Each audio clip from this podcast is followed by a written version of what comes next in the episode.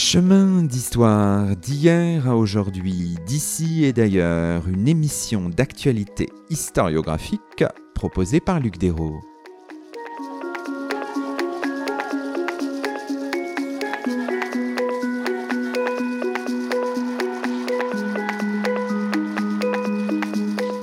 Bonjour à toutes et à tous, c'est le 139e numéro de nos chemins d'histoire, le 19e de la quatrième saison, et nous avons le plaisir d'accueillir à notre micro Romain Guicharousse. Bonjour à vous. Bonjour, merci beaucoup de, m'inviter. Romain Guicharousse, vous êtes maître de conférence en histoire grecque classique à l'université Paris Panthéon-Sorbonne et vous venez de faire paraître aux éditions de la Sorbonne un ouvrage intitulé Athènes en partage, les étrangers au sein de la cité, 5e, 3e siècle avant notre ère. Aujourd'hui, dans nos chemins, nous interrogeons à nouveau frais la question des étrangers à Athènes, sans revenir trop abondamment sur leur place dans le commerce ou sur leur statut juridique, mais en explorant à l'aide des méthodes de la microhistoire et de la sociologie l'inclusion des étrangers dans les relations sociales au sein de la cité. Alors, on dira en introduction, Romain Guicharousse, que votre livre, qui est publié au début de l'année 2023, est issu de votre thèse soutenue en 2017, je crois, primée en 2019, ce qui vous avait valu, si j'ose dire, un passage dans nos chemins en janvier 2020. C'était notre épisode 16. Donc finalement, nous prolongeons notre conversation d'il y a trois ans. Si on avait à le résumer, alors c'est pas ma, thèse en 180 secondes, mais presque, euh, si on avait en résumé l'objet de ce livre, qu'est-ce que vous, diriez comme ça, brûle pour point? Je pense que ce livre, il a pour but de montrer l'inclusion sociale, tous les chemins que peuvent prendre les étrangers à Athènes dans leur vie quotidienne, dans les rapports qu'ils ont avec les autres habitants et les autres habitantes de la cité, au-delà justement de leur exclusion juridique, qui est pas niable, hein, qui est une vérité à l'échelle de la cité, au-delà aussi de l'image euh, qui est dans l'historiographie depuis une centaine d'années de, l'étranger comme un artisan, un commerçant, et de voir bah, tous les autres espaces de la vie qui permettent aux étrangers euh, d'être en interaction euh, soit les uns avec les autres, soit avec les autres citoyens, et finalement de vivre en communauté. Je crois que c'est un mot qui reviendra beaucoup euh, pendant l'émission. Euh, la question de la place de ces étrangers dans la communauté des habitantes et des habitants de l'Attique, qui était d'ailleurs le titre de la thèse à l'origine. D'où un travail très important, à la fois sur le temps long et sur les échelles. Bah, le but, c'était à la fois au niveau de la chronologie, de dépasser en fait la césure un peu traditionnelle entre époque classique et hellénistique, donc entre la fin du 4e et le 3e siècle. Pendant très longtemps, dans l'historiographie, on avait postulé que, en gros, enfin, les étrangers n'étaient étudiés que pendant l'existence présumée du statut de métèque, qui apparaît au début du 5e siècle, à une date incertaine, et qui euh, serait disparu à la fin du 4e siècle. Mais en fait, depuis euh, ces, travaux-là, il y a eu des documents qui sont sortis de terre, hein, des documents épigraphiques, qui ont montré qu'au IIIe siècle, il y avait encore des métèques, donc ce qui montre bien que le statut existait encore. Euh, donc le but, c'était voilà, de, dépasser d'abord cette césure 4e, 3e siècle, et puis même d'aller au-delà un petit peu de la disparition de, du terme métèque dans, nos textes, parce que finalement, euh, les étrangers à Athènes, c'est ce que j'ai voulu montrer dans mon livre, c'est pas que des métèques. Il y a plein de mots pour le dire, pour dire étranger et ce qu'est un étranger dans la cité. Donc il y avait ça, c'était le premier dépassement que je postulais au début de mes recherches et qui se voit dans le livre, hein, qu'on retrouve. Et l'autre, c'est effectivement, puisque à l'échelle de la cité, ils sont au moins juridiquement exclus, eh bien, aller voir à ce qu'on appelle l'infracivique, c'est-à-dire au niveau local, dans des petites communautés, comment euh, les étrangers, est-ce qu'ils sont autant exclus, est-ce qu'ils sont séparés des citoyens, est-ce que euh, ils ont les mêmes droits, les mêmes devoirs en fait dans ces dans ces petites euh, communautés, et voir comment ça marchait. Et là, évidemment, ça, je me suis aperçu que bah, ils étaient beaucoup plus intégrés dans le tissu social, ils avaient d'autres droits, on y reviendra sans doute, que euh, ce qu'on pouvait penser de prime abord. Alors, vous avez insisté sur les mots, évidemment, ça c'est très important. On a prononcé le mot de, de métèque, hein, sans doute la catégorie euh, la plus euh, la plus connue, mais il y en a d'autres, il y en a un certain nombre. Xénoï étant plutôt réservé aux individus qui n'habitent pas la cité de manière pérenne. Métèque, c'est plutôt pour ceux qui ont une origine euh, étrangère, qui résident à Athènes et qui acquittent une taxe, si j'ai bien compris, Romain Guécharous. Tout à fait. Donc en fait, euh, dans, toute la première partie du livre, je, je, reprends toutes les dénominations en fait que les étrangers possèdent ou euh, qu'on leur attribue euh, dans la cité. Donc la première, bah, c'est le terme étranger en grec, hein, c'est xénos, xénoi au pluriel. Or à Athènes, les xénoi ne désignent, en tout cas entre le 5e et le 3e siècle, quasiment que des étrangers qui sont ailleurs. Ça va être beaucoup un terme militaire, notamment à partir du 4e siècle, pour désigner les soldats alliés de la cité. On a beaucoup de textes en fait ou de, contingents où le terme apparaît. Et voilà il y a en fait euh, les citoyens parfois les métèques et ensuite euh, les xénoïdes. Donc c'est vraiment des étrangers qui ne résident pas et donc finalement c'est pas vraiment l'objet de ce livre. Ensuite bah il y a le terme le plus connu hein, qui est celui de métèque donc métoïkos métoïkoi au pluriel qui désigne effectivement un étranger résident qui, normalement, à partir d'un mois de résidence, en tout cas c'est la théorie, doit payer une taxe, qu'on appelle le métoïcon, qui est assez peu élevé, mais qui, qui, existe quand même, qui est mensuel, et donc tout le temps de sa résidence, euh, il est censé payer cette taxe. Euh, il est censé, mais on le voit, euh, s'inscrire auprès d'un patron, c'est-à-dire un citoyen qui va l'aider dans ses démarches. Bon, ça c'est quelque chose que j'aborde pas trop dans le livre parce qu'en plus c'est finalement assez mal connu de manière concrète. Alors moi, ce qui m'intéressait ici, c'était pas le, le, statut juridique, c'était le concret. Mais en même temps, on s'aperçoit que de manière concomitante, il y a d'autres formes qui apparaissent. par exemple, on, a plusieurs textes qui vont nous parler des kaitoi kuntes, c'est-à-dire euh, littéralement ceux qui sont établis. Donc c'est un peu, c'est formé sur la même racine que metoikos en fait, avec euh, oikos la maison, le, foyer. Donc, alors on ne sait pas pourquoi. Des fois, les, les, les, citoyens dans des textes juridiques vont utiliser plutôt metoikos, plutôt kaitoi kuntes.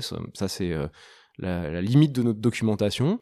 Et puis on voit apparaître aussi d'autres d'autres thèmes, les paroikoi, qui sont des qui, sont, est un terme donné à partir du IIIe siècle en Attique à des soldats étrangers qui s'installent dans la cité. On va aussi avoir toute une catégorie euh, de d'étrangers privilégiés, donc de métèques privilégiés. Par exemple, les isotels, ceux qui sont, euh, il y a égalité de taxation avec euh, les citoyens. Donc on a beaucoup de, termes comme ça en fait, et on n'a pas un étranger, on n'a pas un métèque, et c'est pour ça que, pour revenir sur ce qu'on disait tout à l'heure, je, voulais pas étudier euh, les étrangers uniquement au prisme de ce, statut de métèque, mais d'aller plus loin, parce qu'en fait, on a, on a énormément de catégories différentes d'étrangers dans la cité. Oui, c'est ça. Vous soulignez finalement cette pluralité des statuts juridiques des étrangers dans la cité athénienne, et vous posez aussi la question, bien sûr, ces dénominations sont-elles reprises par les étrangers eux-mêmes? Et c'est pas toujours le cas. Non, par exemple, aucun étranger ne reprend jamais le terme de métèque. On a des, des, termes qui vont être repris, par exemple isotel, comme c'est un terme, c'est sans doute un privilège, c'est repris parce que c'est euh, valorisant socialement hein, d'être un, un isotel. On a des paroikoi, notamment, qui vont aussi reprendre euh, ce terme. Donc il y a une question de, dans la dénomination de d'où vient cette dénomination. Soit elle vient de, enfin, elle est imposée par la cité, métèque, euh, soit elle est aussi imposée par la cité, mais reprise par les étrangers. Et du coup, évidemment, euh, dans l'interprétation, ça n'a pas la même valeur, puisque euh, isotel, par exemple, c'est un, terme euh, très valorisant et que les étrangers se réapproprient. Et souvent d'ailleurs, les étrangers, eux, utilisent pour se, nommer eux-mêmes de manière très simple ce qu'on appelle l'ethnique, c'est-à-dire le nom de la cité d'où ils viennent. Et sur les stèles funéraires, quand ils sont isotels, en fait, ils vont remplacer leur ethnique par le terme isotel. Donc là, ça fait vraiment partie de leur identité. Et c'est eux qui font ce choix, puisque les stèles funéraires, c'est les familles qui les financent. Oui, alors vous dites, ils se dénomment le plus souvent par leur ethnique, hein, soit par leur nom de, le nom de leur cité ou de leur région d'origine. Est-ce qu'ils revendiquent aussi, ça fait partie de la dénomination, euh, telle ou telle activité? Alors ça, c'est une des choses euh, que j'ai essayé de montrer aussi, c'est que dans certains cas ou dans certains contextes, effectivement, va être, euh, si je puis dire, euh, dans la dénomination mis au placard tout ce qui concerne l'origine ou, ou, le statut, et ils vont se dénominer, dénommer pardon, par euh, leur activité. Euh, un cas euh, que j'aborde, c'est par exemple une très belle stèle, dont, dont il y a la reproduction dans, dans, dans l'ouvrage, des blanchisseurs de l'Ilissos. Donc c'est un texte un, petit peu connu, où sur le, on, on, a un relief qui encadre une, une inscription, où on a un groupe de blanchisseurs qui font une dédicace à des nymphes, parce que les nymphes c'est les déesses des cours d'eau, et bon, les blanchisseurs ont besoin de, de cours d'eau, ce qui est assez logique, pour les remercier pour leurs bienfaits, pour leur activité professionnelle. Et en fait, dans la liste des blanchisseurs, qui est intéressante à plus d'un titre, c'est qu'on a de manière sûre des étrangers, notamment des chypriotes. On le voit à l'origine du nom, parce qu'ils ont des noms très particuliers et inconnus par ailleurs en Attique. On a des femmes aussi, donc on a un groupe qui est mixte à, plein d'égards. Il y en a qui sont nommés avec leur patronyme, donc en tout cas ils étaient libres, peut-être euh, citoyens, ça on a du mal à le voir. En fait, ce qui est, c'est pas intéressant finalement ici pour eux de montrer s'ils sont citoyens, étrangers, affranchis, esclaves. Ce qui est intéressant pour eux et la manière dont ils se mettent en valeur, c'est qu'ils sont blanchisseurs. Et donc ça fait partie de leur dénomination et de leur dénomination ici qui est collective. Donc ils se sont vraisemblablement réunis pour décider de payer et puis de discuter de ce qu'ils vont mettre sur le relief pour dédier aux nymphes. Et cette réunion, elle vraisemblablement bah, mixte à bien des égards. Vous insistez aussi sur un autre point, hein, c'est-à-dire vous vous posez la question est-ce que ma résidence est-elle revendiquée par les étrangers? Est-ce que tout simplement ils se nomment en disant on est habitant de tel ou tel euh, lieu, de tel ou tel quartier euh, Est-ce que ça arrive aussi dans les, les textes que vous avez pu euh, consulter? Alors globalement, la résidence est pas ou peu revendiquée euh, par les étrangers. On a un texte collectif hein, où euh, les étrangers sont habités, sont, sont appelés euh, les autres habitants, enfin ils s'appellent en tout cas les autres habitants de Ramnonte. Ramnonte c'est un petit dème au nord de l'Attique.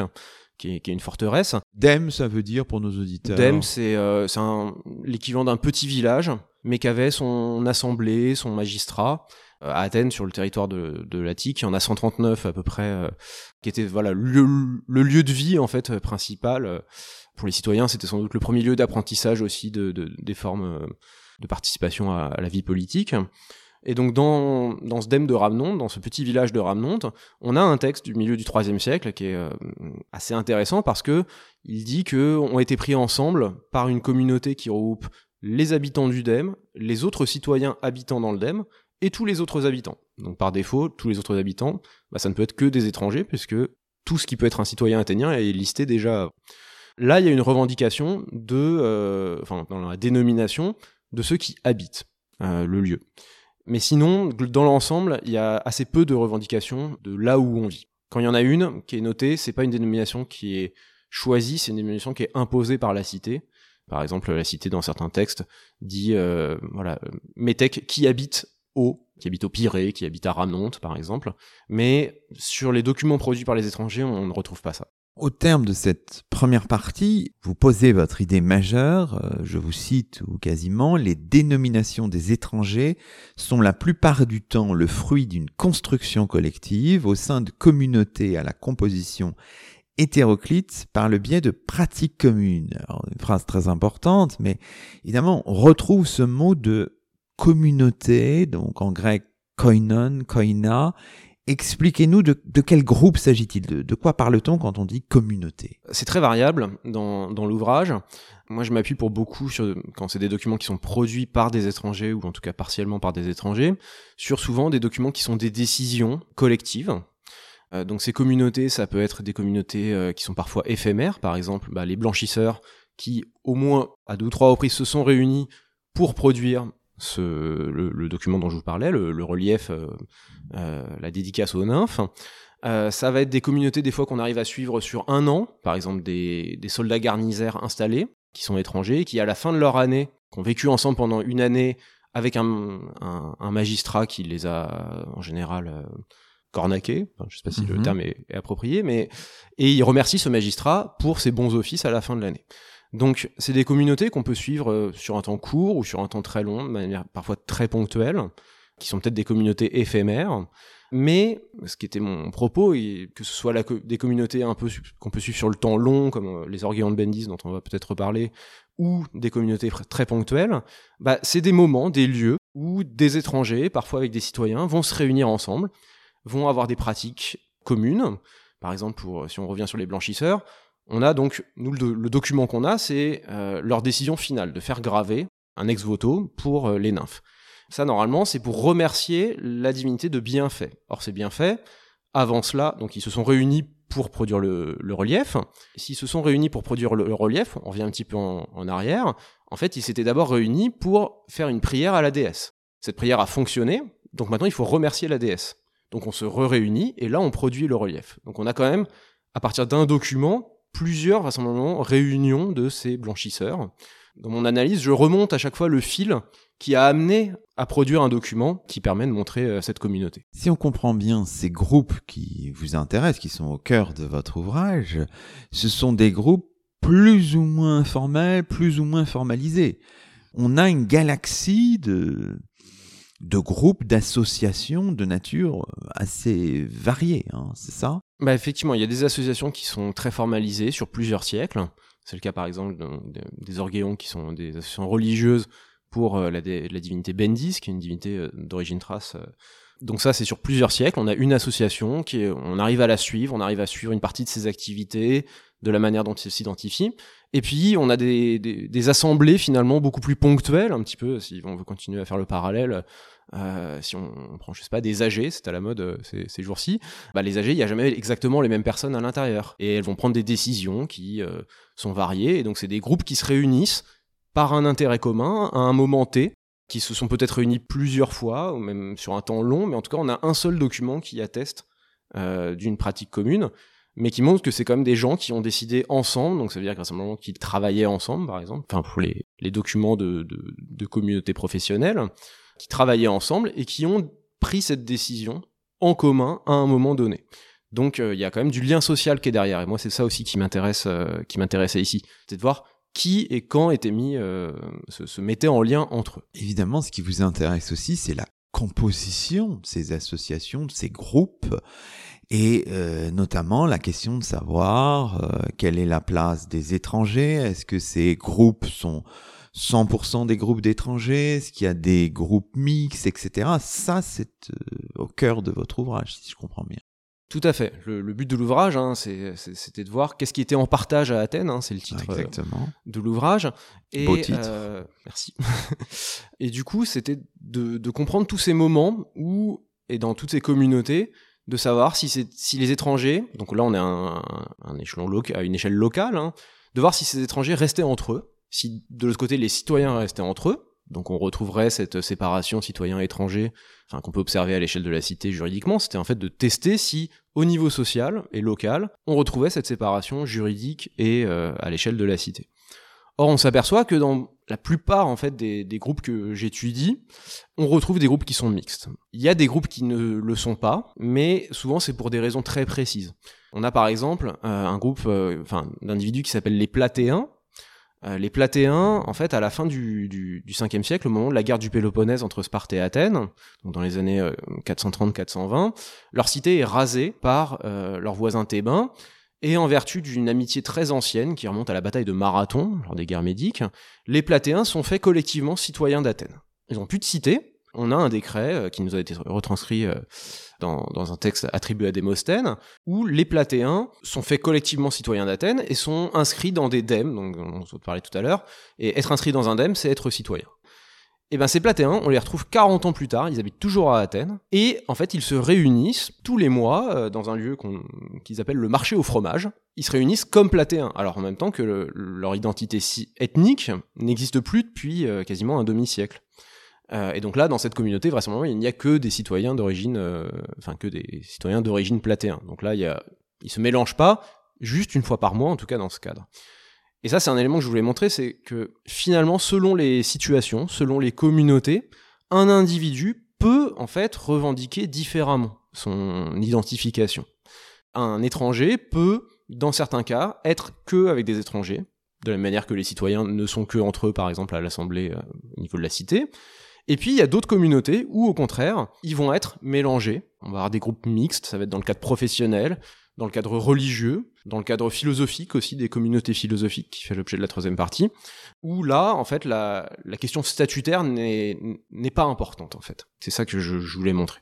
Alors, pour faire cette histoire-là, euh, vous l'avez dit de manière incidente, euh, vous avez des sources, euh, on a l'impression relativement éclatées, Bon, sur un temps long, en plus, ça complexifie évidemment, évidemment la donne. Comment vous avez procédé pour euh, faire ce, ce rassemblement de l'épigraphie euh, Je sais pas, on voit sur la première de couverture une belle statuette, des reliefs votifs, hein, etc. Mais comment est-ce qu'on est-ce compile tout ça, on malaxe tout ça, Romain Guicharouz Alors, c'était la principale difficulté, le principal défi que je m'étais posé au départ de cette recherche, c'était de trouver des sources qui avaient été produites par les étrangers eux-mêmes.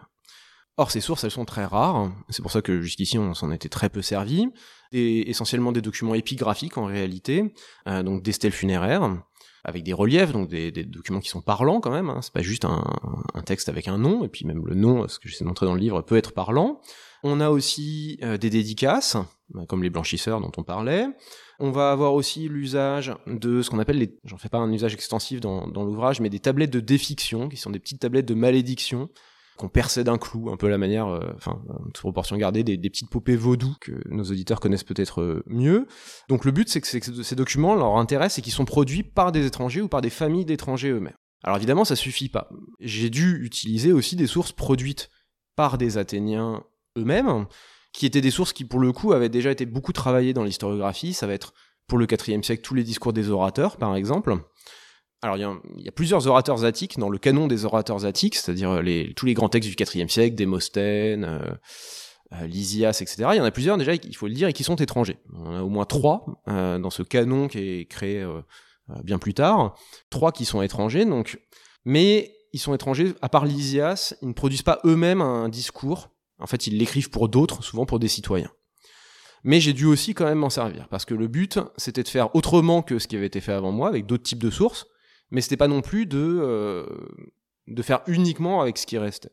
Donc mes sources, elles sont éclatées dans le temps. Les orateurs, les textes, ce qu'on appelle les sources littéraires, il y en a pour le 5e, le 4e, mais pas le 3e siècle. L'épigraphie, il y en a essentiellement pour le 4e ou le 3e, mais pas le 5e siècle, enfin très peu. Voilà, le choix que j'ai fait, c'est d'utiliser des sources le plus, enfin, un corpus de sources le plus varié possible, avec des modes de production qui sont différents. Et puis ensuite de traiter des dossiers où il y avait le plus de sources disponibles sur un temps long. Ce qui explique en fait les, trois grands dossiers thématiques qui correspondent aux, parties 2, 3 et 4 euh, du livre, pour voir s'il y avait justement une évolution sur le temps long et pas uniquement euh, des choses très très ponctuelles. Et alors, vous avez donc travaillé toutes ces sources en vous adossant aussi à une historiographie complexe, euh, on l'a dit tout à l'heure, euh, dépasser le cadre institutionnel en jouant sur les échelles, ça, n'avait pas été forcément fait sur la question des étrangers qui sont souvent vus toujours en mettant l'accent sur la prépondérance de l'activité économique. Hein. Les travaux finalement relativement récents de Marie-Françoise Basselès ou de Saber Mansouri euh, vont un petit peu dans ce sens-là. Bon, vous avez utilisé toute cette historiographie assez riche. On voit par exemple, euh, comment dirais-je, un de vos maîtres, euh, Paulin Ismar, qu'on a reçu à ce micro, circuler dans votre livre, etc. Mais aussi avec en utilisant un peu de sociologie. Enfin, comment est-ce que vous avez construit tout cela Parce qu'évidemment, quand on interroge les étrangers, bon, on a aussi euh, tout un tas de références qui sont contemporaines et des questions depuis le 21e siècle, évidemment. Alors tout à fait. Le, but, en fait, c'était de dépasser un peu, en gros, alors je vais schématiser, hein, jusque dans les années 80-90, euh, et même, en fait, comme vous l'avez dit, jusqu'à aujourd'hui, pour les étrangers, il y avait deux figures qui dominaient dans l'historiographie. Il y avait soit le métèque comme euh, un commerçant, c'est-à-dire une vision purement économique du métèque, qui serait là, qui serait venu à Athènes et qui serait là parce que c'est un artisan, un commerçant et que Athènes, bah, à l'époque classique, euh, est quand même le centre économique de, de la mer Égée, c'est vrai. Il y a cette première vision qui, est, qui date en fait de la fin du 19e siècle, euh, d'un auteur français qui s'appelle Michel Clair, qui a, qui a, produit la première thèse en fait sur, le, sur les étrangers. Et cette euh, historiographie a, infusé, et continue d'ailleurs à infuser aujourd'hui, hein, parce que l'ouvrage de Saver Mansouri n'est pas si, euh, si vieux, pardon. Et donc de voir en fait voilà le d'analyser le métèque, essentiellement le métèque, euh, au prisme uniquement de cette place économique. L'autre historiographie, elle est anglo-saxonne, elle date surtout des années 70 en fait, c'est de voir l'étranger comme un anti-citoyen. Ça c'est tous les travaux de David Whitehead, comme un exclu juridique total, un exclu de la communauté, justement. Et donc moi, mon but, c'était de trouver une, voie différente, parce que ce qu'ils ont dit, c'est pas faux. Hein. C'est vrai que l'étranger, il est exclu, juridiquement. Il y a beaucoup d'étrangers qui sont commerçants, mais pas que. Et c'est donc de trouver une voie qui, euh, a ses racines hein, dans l'anthropologie historique, euh, qui est euh, le, courant historiographique auquel j'ai été j'ai été formé, et de voir dans les pratiques comment était fait la communauté. Donc ça, c'est tous les travaux hein, qui ont été faits pour le citoyen par euh, bah, François de Polignac, pour les femmes par Pauline Schmidt-Pantel, par Violaine Sébillotte. Donc de voir comment par des pratiques se construisait la communauté et du coup de voir bah, les pratiques des étrangers qui finalement en fait avaient été assez peu vues en réalité dans dans l'historiographie euh, dominante. Alors je suis pas le premier à le faire, il y a eu euh, est, paru au moment où j'ai commencé mes travaux un ouvrage qui je pense est, assez important d'une historienne néerlandaise qui s'appelle Sarah Wijma sur la place des étrangers dans la religion, qui est une thèse aussi, qui est un, très beau livre donc sur la religion au 5e siècle et donc moi j'ai voulu aller au-delà de ça hein, de voir dans d'autres alors il y a la religion aussi parce que on a la documentation que, l'on a aussi hein, euh, mais voir aussi dans ailleurs est-ce que ces pratiques étaient euh, enfin quelles étaient les pratiques des étrangers avec qui quand comment pourquoi c'était ça l'objet euh, de mes travaux et je me suis appuyé voilà sur bah, tous les travaux vous avez cité Paulin Ismar effectivement qui a écrit sur justement les les, petites communautés et qui m'a aussi beaucoup inspiré. Euh. Et avec des références aussi à la sociologie contemporaine. Enfin, on voit bien dans vos notes de bas de page, il y a aussi voilà une architecture conceptuelle qui vous qui vous porte aussi. Alors oui, il y a aussi, alors évidemment, il faut, euh, il faut les adapter hein, parce que j'ai beaucoup lu de travaux, justement de sociologie sur l'étranger, euh, de géographie aussi sur sur l'étranger. Moi, ce qui m'a intéressé, c'était aussi la manière dont étaient pensés les rapports sociaux, euh, la place dans l'espace, par exemple. Euh, je me suis beaucoup inspiré des travaux, par exemple, d'Henri Lefebvre, hein, qui disait que les rapports sociaux, euh, ils n'avaient une existence que dans et par l'espace. Et donc j'ai aussi beaucoup essayé de réfléchir justement à comment s'organisaient dans l'espace les rapports sociaux, quels étaient les lieux où les étrangers, les citoyens pouvaient se croiser, pouvaient interagir.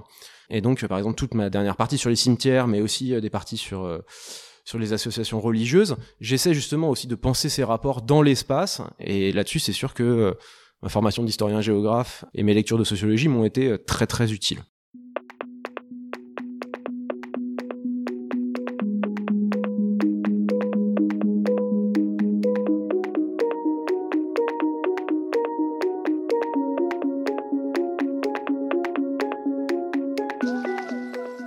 Vous écoutez Chemin d'Histoire, une émission d'actualité historiographique. Aujourd'hui, Luc Desros s'entretient avec Romain Guicharousse, maître de conférence en histoire grecque classique à l'université Paris Panthéon-Sorbonne, auteur aux éditions de la Sorbonne d'un ouvrage intitulé Athènes en partage, les étrangers au sein de la cité, 5e, 3e siècle avant notre ère.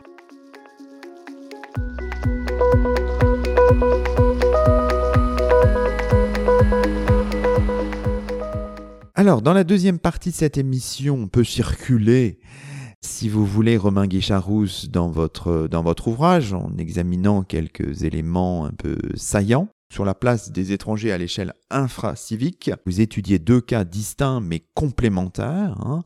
Et le premier cas, on en a, euh, on l'a mentionné de manière incidente tout à l'heure, c'est euh, le culte de tout ce qui se passe autour du culte de Bendis, hein, une déesse d'origine thrace, divinité introduite à Athènes dans la seconde moitié du 5e siècle avant notre ère, si j'ai bien compris. Et son culte est lié à des associations cultuelles dont les membres sont, au moins pour certains, étrangers. Alors là, dans le cas précis qui nous intéresse, de quelle communauté, koina, cultuel parle-t-on? Alors, en effet, pour le, culte de Bendis, donc ce culte, vous l'avez dit, il est introduit à la fin du 5e siècle, il est introduit directement au panthéon de la cité. C'est-à-dire que Bendis, elle fait partie des dieux que la cité doit prier, au même titre qu'Athéna, par exemple, qu'Athéna Polias, enfin, que toutes les divinités. C'est, euh, on a un document de la cité qui le montre, donc c'est très clair. Mais, pour parler en termes contemporains, euh, d'une certaine manière, la cité sous-traite la fabrique du culte, donc euh, la, pratique du culte, à une association qui est composée de Thraces. Donc les Thraces, c'est des individus qui viennent à peu près du nord de la Grèce, de la Bulgarie actuelle, hein, qui sont une des communautés étrangères les plus importantes numériquement euh, à Athènes euh, à l'époque classique. Et cette communauté, elle est chargée d'organiser le culte et de produire chaque année une procession que j'essaie de reconstituer, c'est euh, à la fin de, cette partie. Et cette procession, donc elle va travers, elle part du centre d'Athènes pour aller au Pirée. Donc elle est menée par des traces. cette procession, elle, est, elle devait être assez éblouissante puisque euh, Socrate, dans l'ouverture de la République de Platon, eh bien, est très impressionné par euh, toutes les festivités qui ont lieu lors des Bendideia, les Bendideia, les fêtes en l'honneur de Bendis, qui ont lieu euh, chaque année à la même date.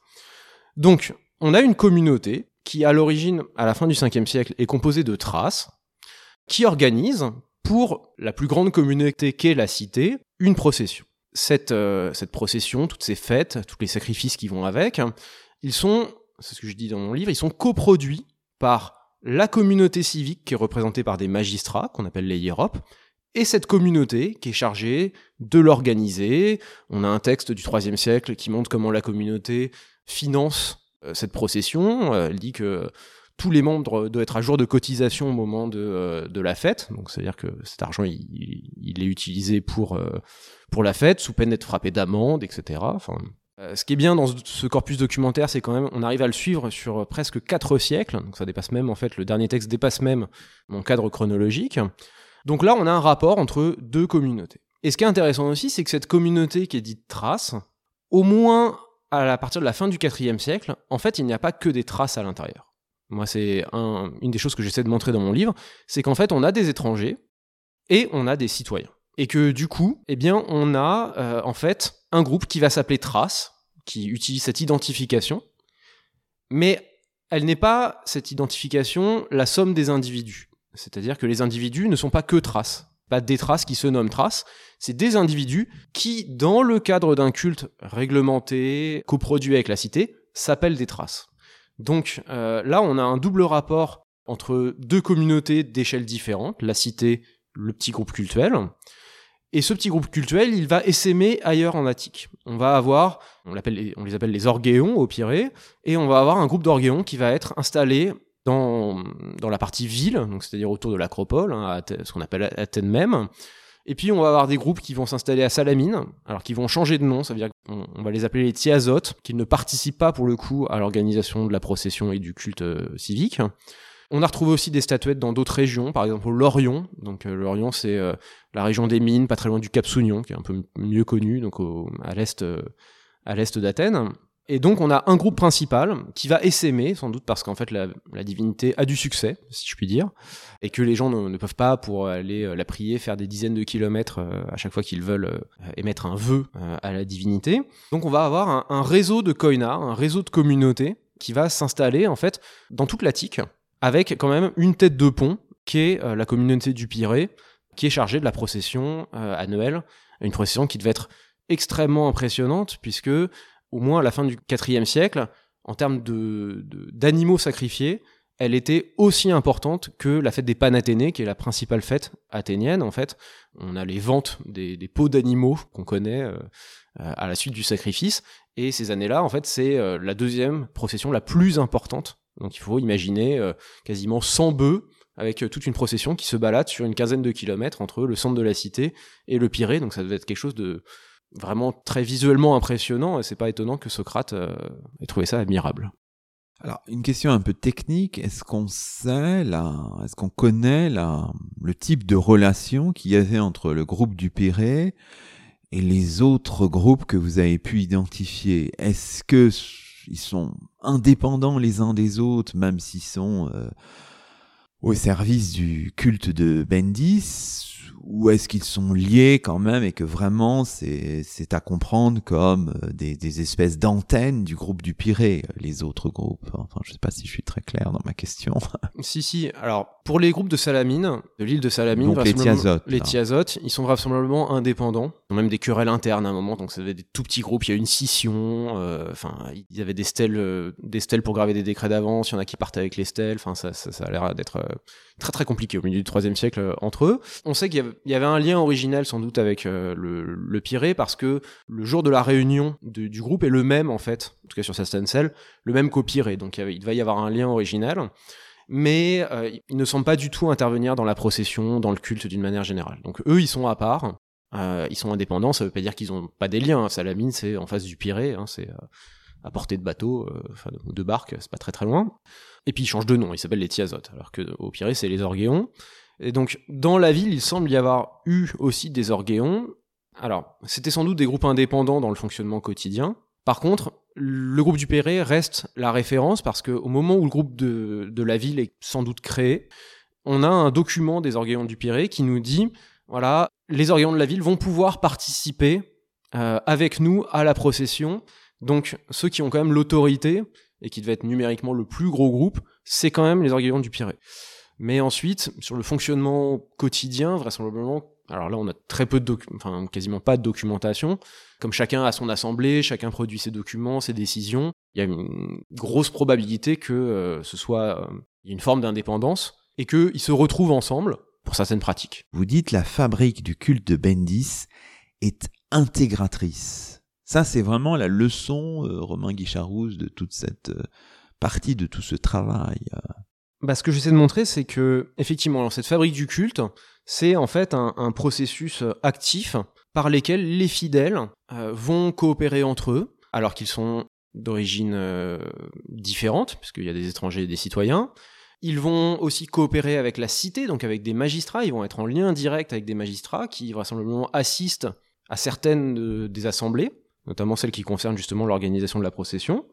Elle offre finalement euh, la vue d'une place quasi d'égal à égal, enfin oui, d'égal à égal, ce que je dis dans, la conclusion, euh, entre des étrangers et des citoyens, donc des individus de statut, juridique différents, et euh, elle est intégratrice parce qu'elle montre que là, ce qui intéresse y compris là, pour le coup l'échelon civique, c'est pas la différence statutaire, c'est bien le fait de produire la meilleure procession, les meilleurs sacrifices pour la divinité, parce que dans la cité, c'est un acquis aussi de, l'anthropologie historique, notamment américaine, dans des travaux de, de Christian Inwood, c'est de dire que ce qui est au cœur du fonctionnement de la cité, c'est la religion. Bien organiser une procession, bien organiser des sacrifices, ça permet l'harmonie avec les divinités, donc ça permet de protéger la communauté, ce qui est quand même le plus important, une communauté qui est, qui est fâchée avec ses dieux n'a aucune chance de survivre. Et puis ça permet une harmonie, en tout cas dans le discours, une harmonie entre les habitants, qui est à la fois verticale mais aussi horizontale. Et c'est aussi pour ça qu'elle est intégratrice, c'est qu'elle donne une place et une voix à des individus qui, à l'échelle de la cité, de l'Assemblée, n'en ont pas. Alors, un autre exemple que vous prenez, la deuxième étude de cas, donc, ce sont les communautés philosophiques, et vous dites qu'elles intègrent également des étrangers, des étrangers au long cours et de passage viennent philosopher à Athènes, et vous donnez quelques exemples, je pas, on peut citer la carte, hein, euh, vraiment très parlante de la page 215, les cités natales des principaux stoïciens du IIIe siècle.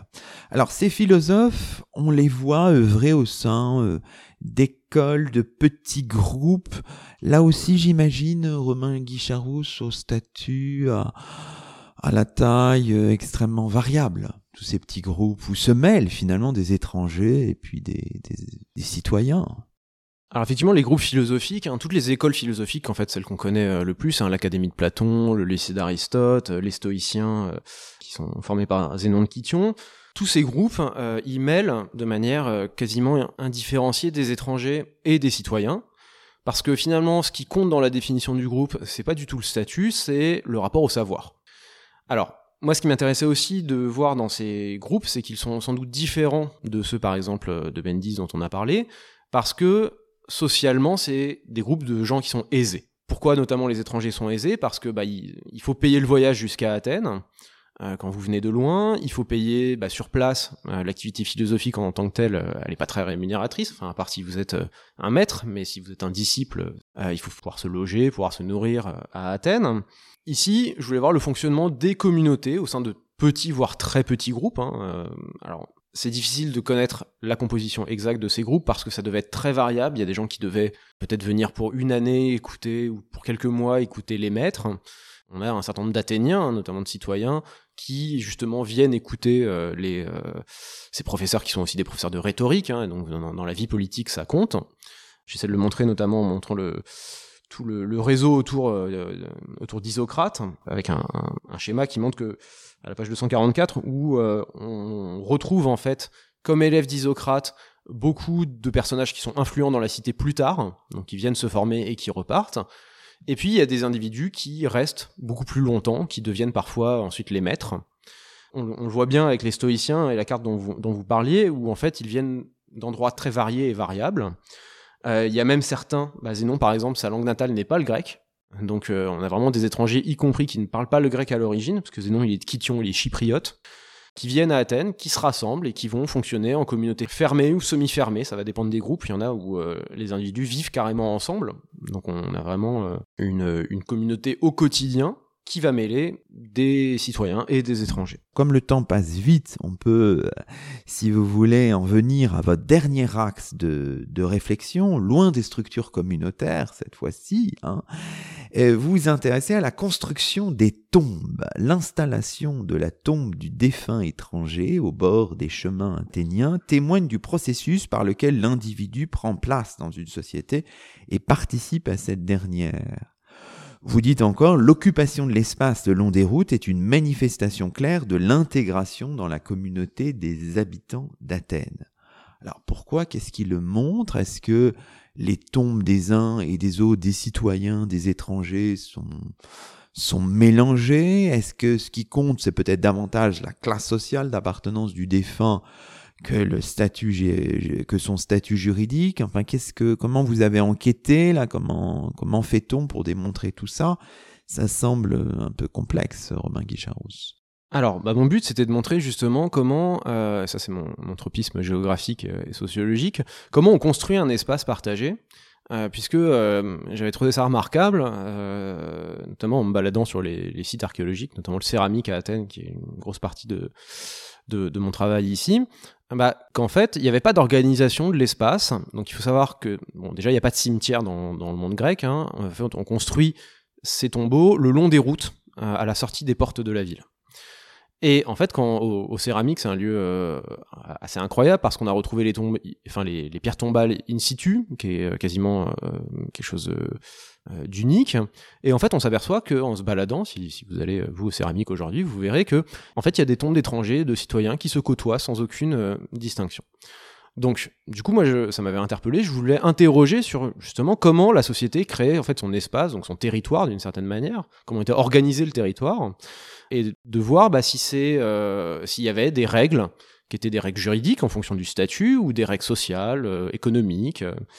Et en fait, on s'aperçoit, enfin, je, me suis aperçu que euh, déjà, dans la manière de se représenter, il n'y a pas de différence en fait entre les citoyens et les étrangers. J'analyse par exemple deux groupes de tombes qui se font face aux céramiques l'un étant un groupe de, de, de citoyens et l'autre euh, d'étrangers qui viennent euh, d'Héraclée, cité qu'on ne s'est pas placé sur la carte.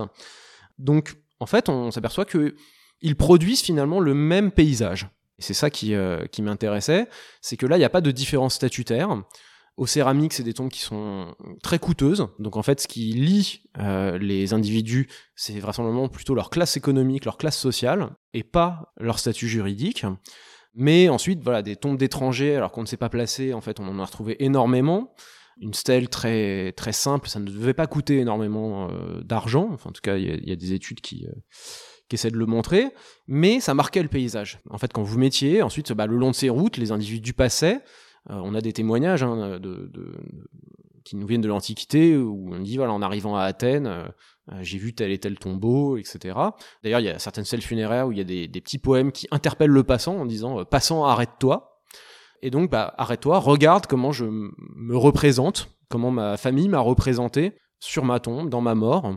Et donc, euh, moi, ce que j'ai voulu montrer là, c'est voilà comment on va construire des tombes des fois qui se répondent en face à face, et on va en tout cas construire un paysage commun qui est similaire, et en fait, où finalement l'identification comme étranger ou comme citoyen n'est plus très importante, parce que euh, ce qu'on montre, c'est le relief, ce qu'on montre, c'est comment on construit la tombe, on va mettre euh, du, stuc en marbre qu'on va peindre, enfin des choses très, très riches, et c'est plutôt ça qu'on veut mettre en valeur, plutôt que son origine euh, ethnique. Oui, mais tout ça pose quand même question parce qu'on sait que les étrangers ne pouvaient pas être propriétaires du sol de l'Attique. Donc ça pose question quand même. Ça, c'est une question qui n'est pas résolue par euh, l'historiographie. Alors ça, c'est vrai que et c'est peut-être pour ça que ça n'avait pas été beaucoup travaillé pour les étrangers, c'est que euh, juridiquement, les étrangers n'ont pas le droit de posséder la terre, sauf privilège, ce qu'on appelle l'enctésisme, dont je parle un peu dans, mon ouvrage mais en fait on ne connaît pas le statut de la terre justement de ces bords de route. Donc en fait on ne sait pas, euh, on n'a aucun document, il y a des interprétations, mais mais en fait aucune basée vraiment sur des documents. On ne sait pas comment étaient attribuées euh, ces terres, comment étaient attribuées ces lots. Ce qui est sûr, c'est que les étrangers n'en étaient pas exclus, puisqu'on a ces tombeaux qui sont là, euh, et qui sont quand même très nombreux. donc ils avaient bien le droit de s'installer pour même sur une terre qu'ils ne possédaient pas. En fait, on a tellement de tombes que c'est pas possible que autant de monde ait eu ce privilège. Donc ça, ça reste un, grand point d'interrogation. C'est que euh, on n'a pas l'impression, en tout cas, il n'y a pas de, motif qui revient. Donc on n'a pas l'impression que c'était organisé de manière euh, très fixe, très sûre, puisque euh, l'espace est, très mélangé. Il n'y a pas, voilà, d'un côté les étrangers, de l'autre les citoyens, ou je sais pas, le long les, les, 200 les 200 premiers mètres de la porte, enfin au bord de la porte que des citoyens et puis les étrangers plus loin. Ça, on n'a pas ça en fait. Tout a l'air mélangé et donc pas l'air d'avoir de règles exactement fixes.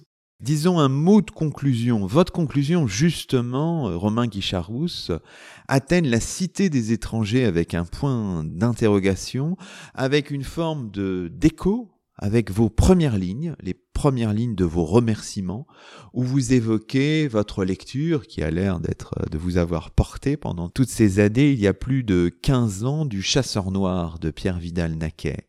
Alors, la cité des étrangers, point d'interrogation, qu'est-ce que, qu'est-ce que vous voulez dire par là?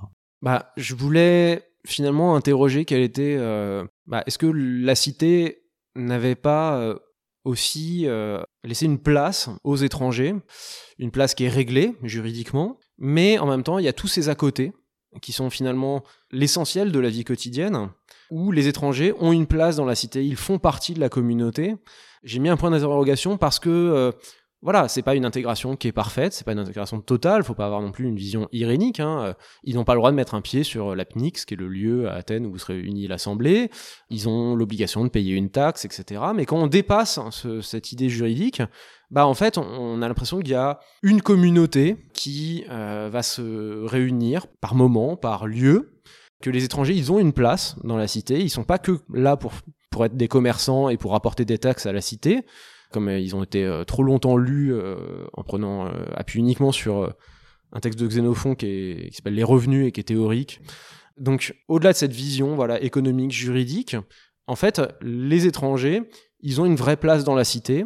On repère notamment une famille qui nous vient d'une petite île pas très loin d'Athènes qui s'appelle Sifnos, qui est au moins installée pendant plus de 200 ans dans la cité. Ce type de, de cas interroge, c'est-à-dire est-ce qu'ils sont pas athéniens avant tout En fait, ils se disent toujours sifniens parce que c'est leur ethnique et que les athéniens ne veulent pas leur donner, malgré tous les efforts qu'ils font, la citoyenneté. Mais du coup, euh, ils font quand même partie en fait de cette cité et ils sont sans doute plus euh, habitants d'Athènes qu'ils ne sont euh, habitants de Sifnos, par exemple. Ultime question traditionnelle dans nos chemins. Alors votre chemin d'historien, ce livre paraît.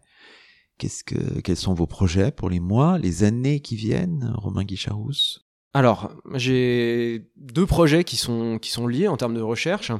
Mon idée, c'est à la fois, de refaire une histoire du Pirée, parce que la dernière histoire qui a été faite du port du Pirée, qui croisera forcément un peu ma thèse, euh, elle date de, de 35 ans, en fait, elle date de mon année de naissance. Et du coup, il y a eu quand même beaucoup de renouvellement historiographique depuis. Hein, euh. Et puis les habitants du Pirée, ils n'ont jamais été aussi interrogés un peu, euh, c'est le deuxième axe, comme des gens de mer. En fait, on n'a jamais vraiment questionné quel rapport ils pouvaient avoir à la mer en tant que beaucoup sont enfin il y a des pêcheurs. Alors ils sont pas que artisans et commerçants en réalité. Il y en a qui vivent de la mer il y en a qui sont pêcheurs il y en a qui sont vendeurs de sel. On a, des vendeuses de sel aussi.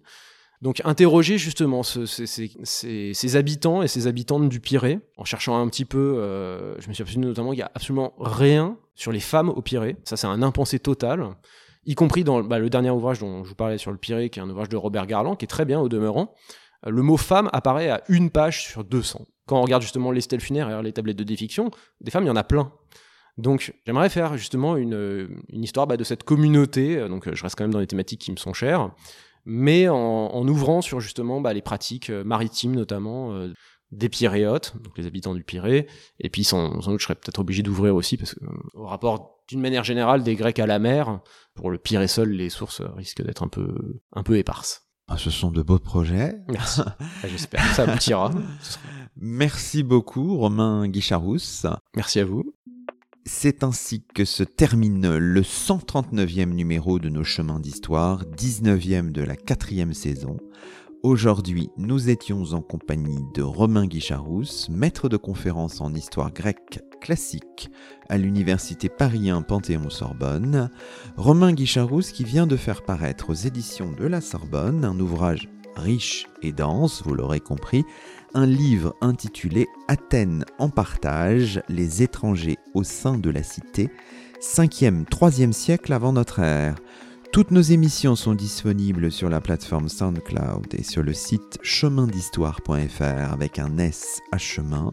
À très vite pour un nouveau rendez-vous radiophonique. Que la force historienne soit avec vous.